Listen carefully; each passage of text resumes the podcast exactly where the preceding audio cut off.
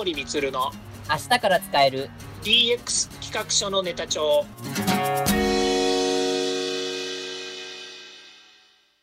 こんにちはサートプロの近森充ですこんにちは。アシスタントの堀内隆です。この番組は IoT、AI の教育事業の専門家、近森光が DX、デジタルトランスフォーメーションについて実際の事例を交えながら DX とは何か、DX でどんな未来ができるかをご紹介いたします。事例をもとにお客様や社内に提案する企画書に落とし込めるまでの使えるネタのネタ帳としてお届けします。よろしくお願いします DX 企画書のネタ帳、ちょっと特別会としまして、えっと、株式会社サートプロの DX 人材教育プログラムとはというテーマについてお話を伺いたいと思います。よろしくお願いします。はいよろしくお願いいたしますはい。えっと、この、近森さんがこう、ね、代表を務めるこの株式会社サートプロが展開します、この DX 教、あ、DX 人材教育プログラム。うんえっと、パンフレットがちょっと私たち今手元にありまして、このパンフレットとともにちょっと今回お送りしたいと思います。で、パンフレットにつきましては、概要欄にあの URL を貼っておきましたので、まあ、そちらからご覧いただければとも思います。はい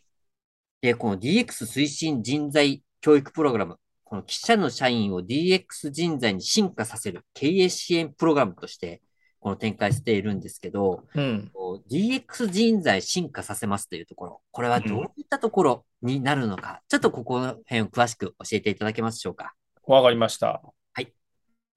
今のこうデジタルトランスフォーメーションというね、世の中、こう、こういうキーワードで動いてますよね。はい。うん。だけど、じゃあデジタルって何なのとか、トランスフォーメーションって何なの？って言ったときに、うん皆さん大体こういうもんだよねっていうのは、こう聞きかじりだったりとかね、まあ、いろんなところのこうキーワードをまあね、ググってみるといろいろ出てくるので、なんとなく、えーわかると思うんですよ。はい。でもね、こう、分かるって言ってることと、これをじゃあ実践できるかっていうと、なかなかイコールにはならないんですよね。あー、うん確かそう。結論から言うと、えーこのね、えー実践するっていうのは見えてる人にしかできないんですよ。に。見えてる人しかうんですね。そう。見えてる人にしかできないんです。うん。まあ、簡単に言うと、デジタルを今まで入れたこともないのに、デジタルがどれだけ人がやる仕事だったりとか、えー会社に影響があるのかっていうのは入れてみないとわからないよねっていう、まあ、たらればみたいなことになっちゃうわけですよね。うーん。でも、会社でどんどんあのデジタルを活用して生産性を上げてたりとか、まあデジタルがあることによって、えーまあ解決できなかった問題を、えーゴールに導くようなことを常に実践してる人からしてみると、デジタルが入ってない会社を見たときに、あれ？なんでここデジタル入れてないんですかと。ここもっと IT ツール活用したら、あの会社生産性上がりますよっていうのを見えてる人は見えちゃうんですよね。そうですよね。で、そういう人を一般的にコンサルって呼んでたりとか、診断士って呼んでたりとか、プロフェッショナルって呼んでるわけで、世の中にはそういう人たちがいっぱいいるわけですね。はい。なので、企業として新しいことにチャレンジしようと思ったときには、外部の有識者の人に頼むっていうのが、まあ一番手っ取り早い道筋ですっていうのはよく、あの、この音声配信とか企画書のネタ帳でも言ってる話だと、えー認識していただければと思うんですけれども、うん。だけれども、今度、この DX っていうものをどんどん実践しようと思うとう、ん外の人にばっかり頼れないんですよね。あで、なんでかっていうと、ー。はい。一番コミットすべきは自社の社員なんですよ。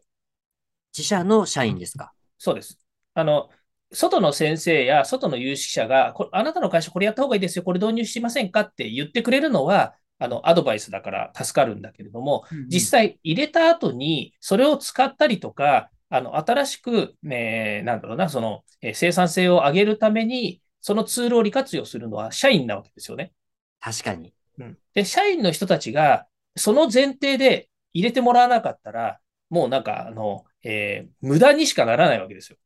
まあ、そうですよね。うん。だけど、社員全員にね、例えば今度新しく IT ツール入れるから、みんな一律同じように使ってねって言っても、それはそれで温度差があるでしょうし、うん、あの社内の中でも、えっ、ー、と、使う人、使わない人、もっと言うと反対する人もいるかもしれないですよね。ああ、ありますね。はい。で、そういうふうな人たちがいる中で、会社として、これはもう会社のね、DX を導入するって言ってるのは、会社がトップダウンでやっぱり、えー、やるべきことになってくるので、はい、そうすると会社のね、あの、まあ、目標とかビジョンとかいろいろあると思うんですけど、そこから、えこう DX、ね、デジタルトランスフォーメーションしようと経営者や経営陣が考えたときに、あなたの会社の DX は何ですかっていう問いかけに対してね、うん、経営者は、うちの DX はこうなんだってあると思うんですよ。当たり前だけど、うん、ないと困るわけですけどね。あ そうですね。はい、うん。だけど、じゃあそれが、うちの会社の DX はこうだよって、末端の社員の人が言えますかって話になったときに、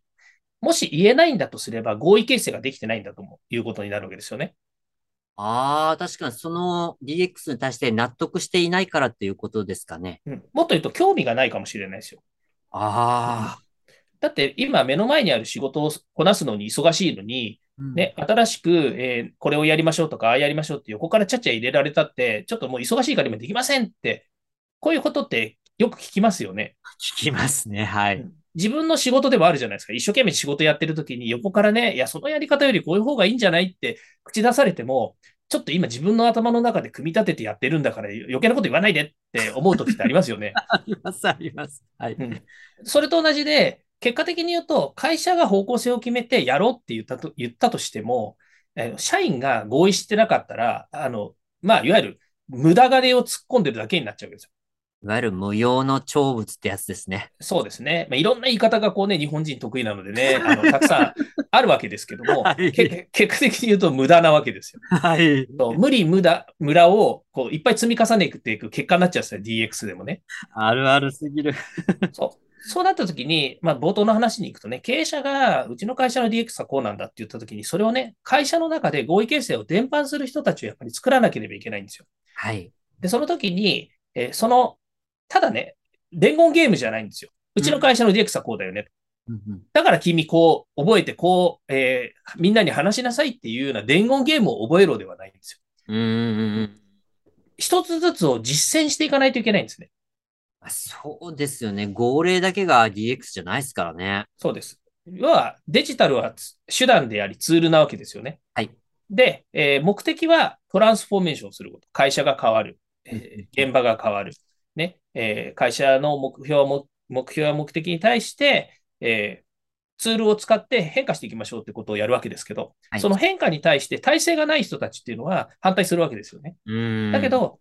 会社は絶対こういうふうに向かっていきます。で、そのためにこういうツールを入れました。デジタルをこう活用します。だから皆さんも信じてついてきてくださいっていうのを、やっぱり今節丁寧に説明して回って一緒にやってもらわなければいけないわけです。そうですね。はい。それをね、外部の人にやってくださいってできますかって話なんですよ。いや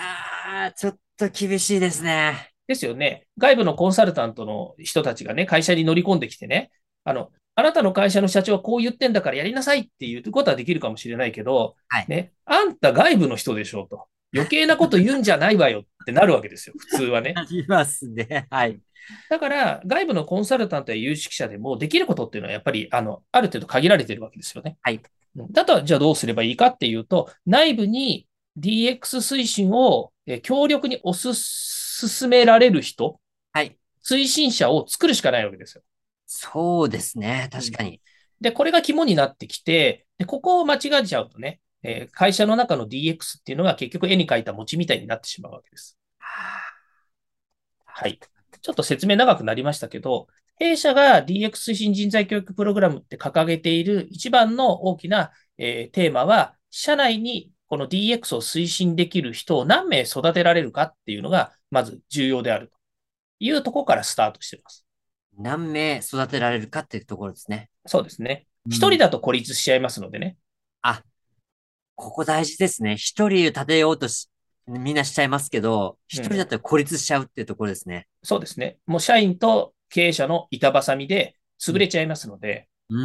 んまあこれはある意味チームをね、やっぱり作っていくということで、最低3人やっぱ欲しいですよね。ああ、確かに。うん。うん、まあ、会社のね、規模によるので、いや、3人もね、育てるにはね、ちょっとあの、荷が重いっていう会社もあると思いますけど、まあ、そういう会社であればね、少人数でもね、2人でも1人でも、あの、まあ、あの、やればいいかなとは思うんですけれども、ただ、やっぱりね、あの、圧倒的なスピードでこう、DX したいっていうふうに経営者は考えるでしょうから、そうなった時には、やっぱりこう、チームでね、動いてもらうっていうのがいいので、最低3名以上、育ててほしいなと思うんですね。確かに。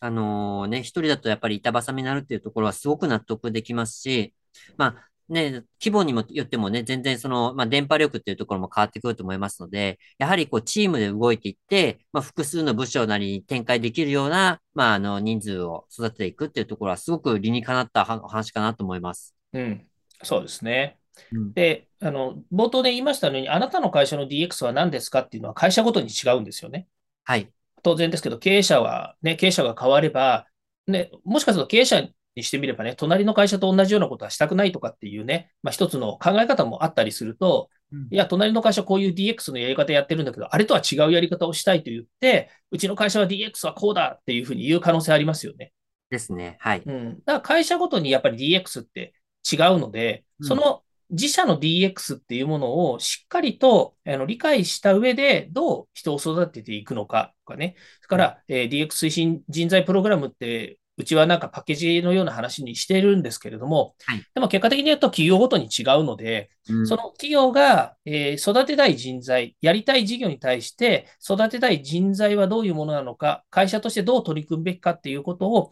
しっかりと落とし込める、えー、人材育成をにしないといけないと思っているんですよね。ああ、なるほど、なるほど。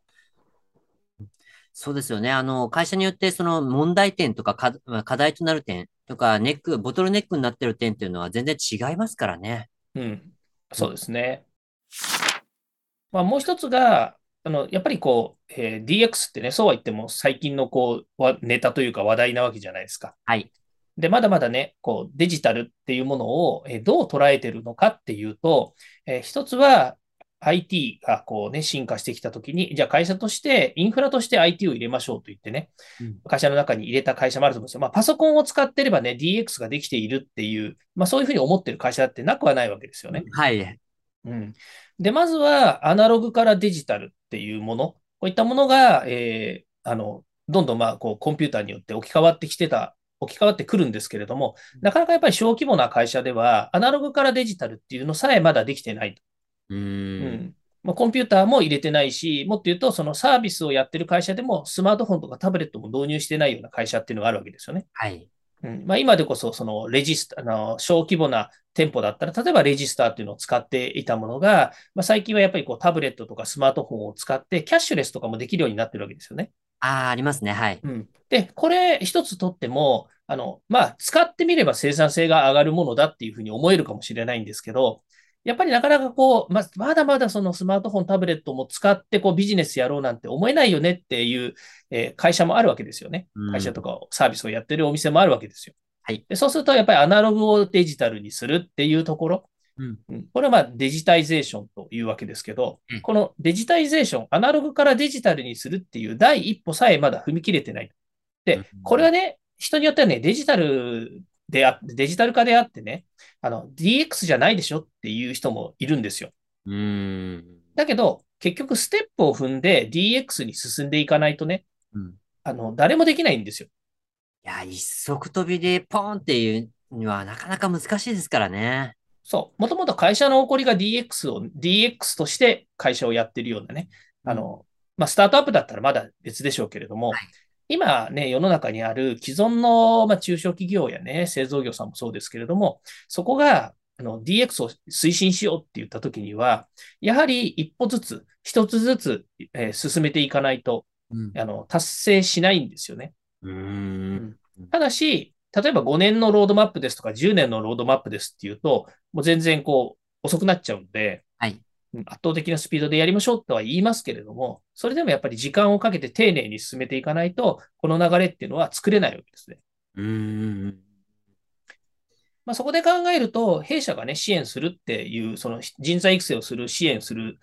ところに何が肝かっていうと、そういった人材育成や、それから現場のコンサル力っていうものをね、備えた先生っていうのが、いっぱいうちにはいるわけですよ。はい。はい。で、そういう先生にやっぱり現場に一緒に入ってもらって、えー、いろんな知見とか、それから、えー、コンサルタントだったらこういうふうに皆さんを見てますよっていうような内容、こういったものを一緒に提供することによって、えー、自社の社員がやっぱりこう、えー、まあ、単眼的っていうんですかね。自分の会社の一、えー、一つの仕事だけ見てデジタルっていうふうに考えるんではなくて、会社全体、オールデジタルを考えるっていうことが、やっぱり視点として大切になってくるんですね。はい。うん。まあ、そのためには、あの、え見えてる人っていうのをそばに置いておく。まあ、今回で言うと、弊社のコンサルタントとか有識者の人をですね、えー、先生として招聘したりとかということができますので、まあ、そういう形で、えー、企業を支援するという形になります。なるほど。今ね、おっしゃってくださったように、この、あの、まあ、今回このサートプロさんのこの DX 推進人材教育プログラムのまあ、特徴に当たるところなんですけど、まずはこの、あれですよね、もう本当に現場を熟知している、その、まあ、経験豊富な、まあ、コンサルタントの方が、まずは入ってくださるっていうところが、まあ、ポイントになりますよね。うん。うん、そうですね。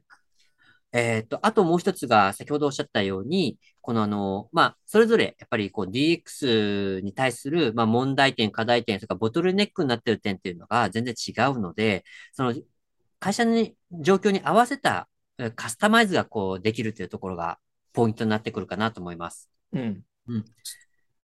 で、もう一つ、実はポイントがあるんですよね。うん。はい。そうですね。私たちはシステム屋じゃないんですね。ここ、ポイントですよ。システム屋じゃない会社の DX っていうところですね。うん。はい。まあ、それは、あの、よくあの SIR さんとかシステムベンダーさんっていうふうに言う会社がこう DX を進めようとしたときには、自社が持ってるソリューションとかサービスっていうものをやっぱり提供したくなりますよね。そうですよね。うん。まあ、どっちかっていうと、ユーザーがそのサービスに曲げてくださいっていうふうに、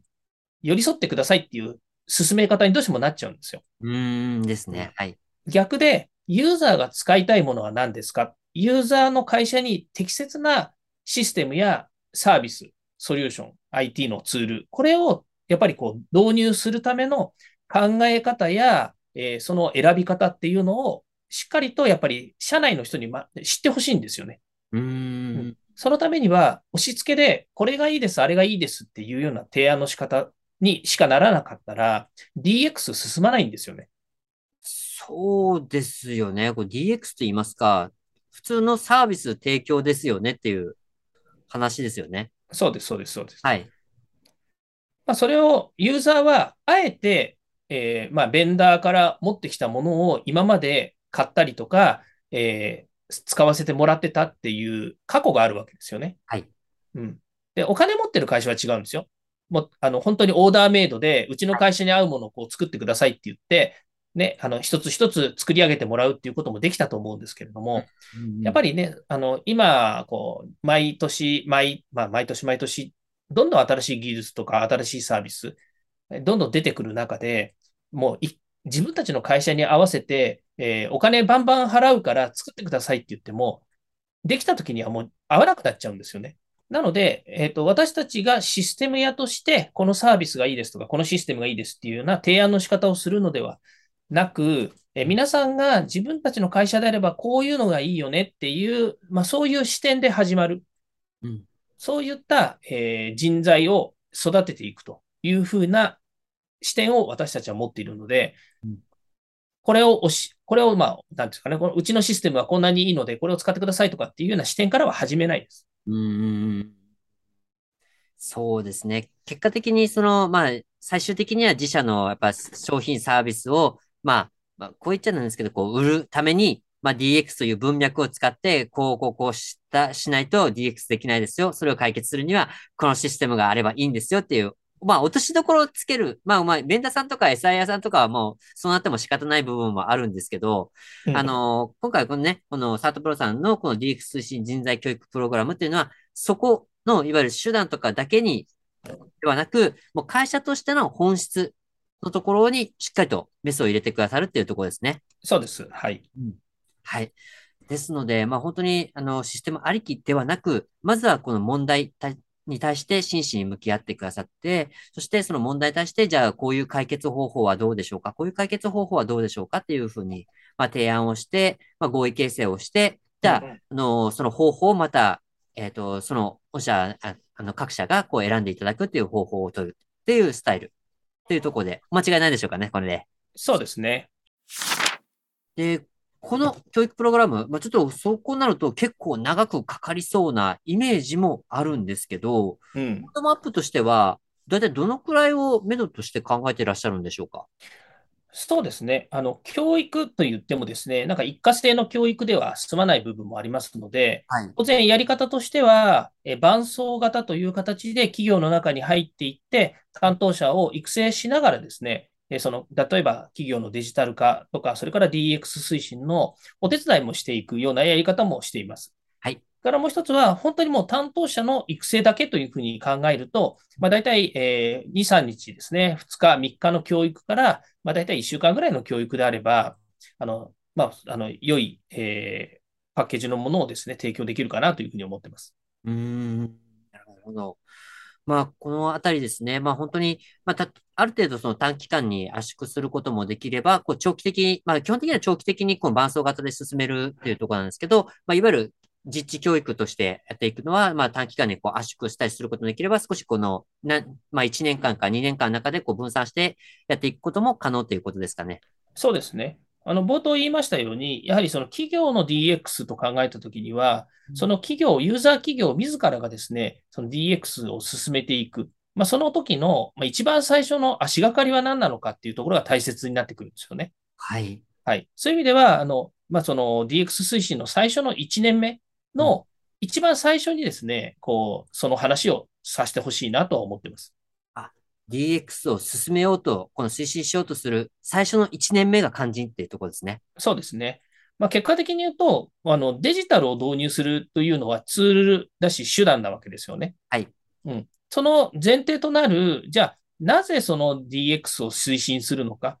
もしくはデジタル化をしたときに会社がどう変わればいいのかっていう考え方の部分の方が大切になってきます。はい。でもっと言うと、先ほど、えー、合意形成の話をしたと思うんですけど、えー、会社の中でのやっぱり組織論っていうのがありますので、まあ、その中でいかに現場の人たちがこのデジタル、DX を進めることによって、えー、未来が、え自分たちの未来ですよね。まあ、それが、まあ、バラ色になるのか、え幸せなものになるのか、そういったことをですね、しっかりと、え合意形成ができるような、まあ、そういったですね、え推進者を育てようというところが僕らがこう提供したいというところになりますので、はい。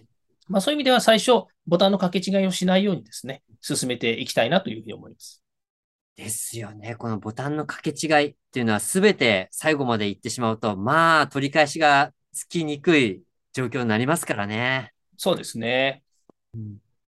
まあなので、このあたりですね、まずこの DX、そも、そもそもを間違えないっていうところと、じゃあ問題は何か、じゃあその未来は何かっていうところを、まあ、お互いこう明確にして、じゃあそれに対して、じゃあ未来に対してステップアップをしていきましょう。それをまあ伴走型で提供していくっていうのが、まあ、このサトプロさんのこの DX 推進人材教育プログラムの、まあ、肝となるっていうところですね。そうですね。はい。というところですので、この DX、あの、なかなかちょっと自社で DX が進まない。でも DX 何をしたらいいかわからない。そして DX 進めようとしても、まあ、うちの会社はこう、なかなかこの IT とか DX のリテラシーが低いからどうしようかと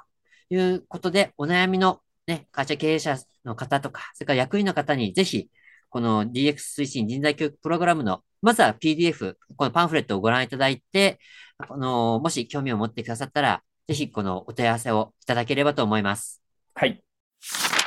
DX 推進人材教育プログラムのお問い合わせに関しては、近森さんが窓口として受けてくださるんですよね、最初の。そうですね。最初、はい、最初っていうか、まあ、あの相談いただければ、もう何でも、えー、お答えするっていうところなんですけど、はい、えっ、ー、と、一企業、えー、1名様っていうわけじゃないですけど、一企業様1回限定で無料でオンラインの相談会を、えー、設ける、そういったことを考えているので、まあ、ぜひ問い合わせいただきたいなと思うんですね。おー、一企業様1回限定で無料でご相談可能というところですね。はい。はい。ですので、まず最初のご相談くらいでも構いませんので、あの、お問い合わせいただければと思います。では、そろそろエンディングの時間になりました。